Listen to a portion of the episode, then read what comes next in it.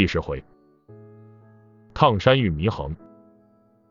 今天出门看见一个乞丐，长相甚是奇特，圆圆的身子上举着一个小脑袋，如同一个鼓槌插在一个西瓜上，让我忍不住想起了祢衡。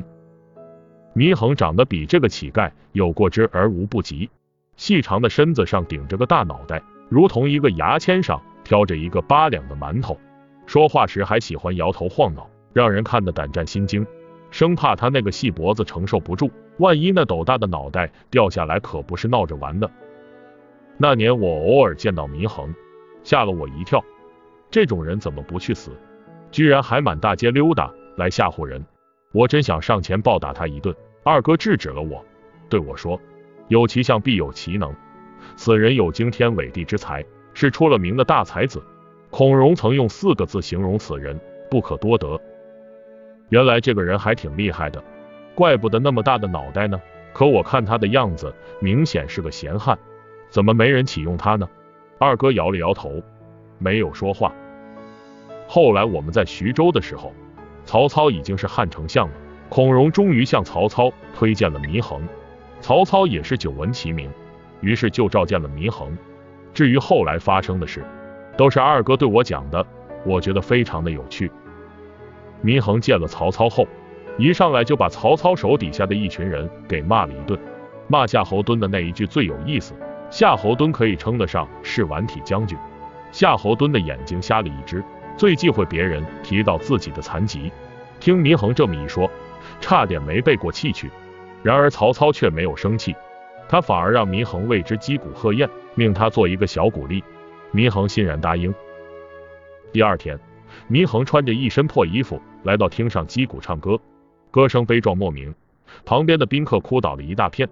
曹操的手下喝令祢衡更衣，于是祢衡竟然当众脱光了衣服，一丝不挂，歌声不停。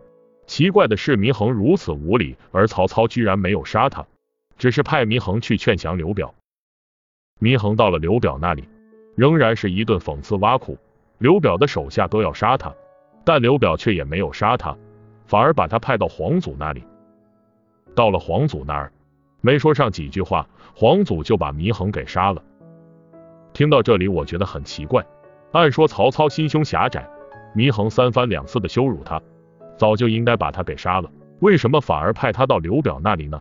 二哥笑着说：“这就是曹操狡猾之处了。祢衡是天下名士，曹操如果杀了他，必将遭天下人所不齿。同样，刘表也是这么想的。”所以把他转派到了皇祖那里，而皇祖是个粗人，一句话不合便杀了他，平白无故的惹了千古骂名。哦，原来如此。于是我明白了为什么皇祖杀了祢衡后，把祢衡的脑袋又送回到刘表那里，而刘表则连夜又送还给了曹操的原因。祢衡就好比一个烫山芋，谁捧在手里都觉得烫，但扔掉却又被人指责为浪费粮食。于是，聪明的曹操转给了刘表，刘表则转给了更傻的黄祖。但还有一点我弄不明白，祢衡为什么走到哪里都会被人讨厌，每个人都想杀他呢？在一天夜里，我突然想明白了，是不是因为祢衡的脑袋太大了，他的脖子已经支持不住脑袋的重量了，而他自己又下不了手，所以他假手曹操，曹操假手刘表，最终黄祖完成了使命。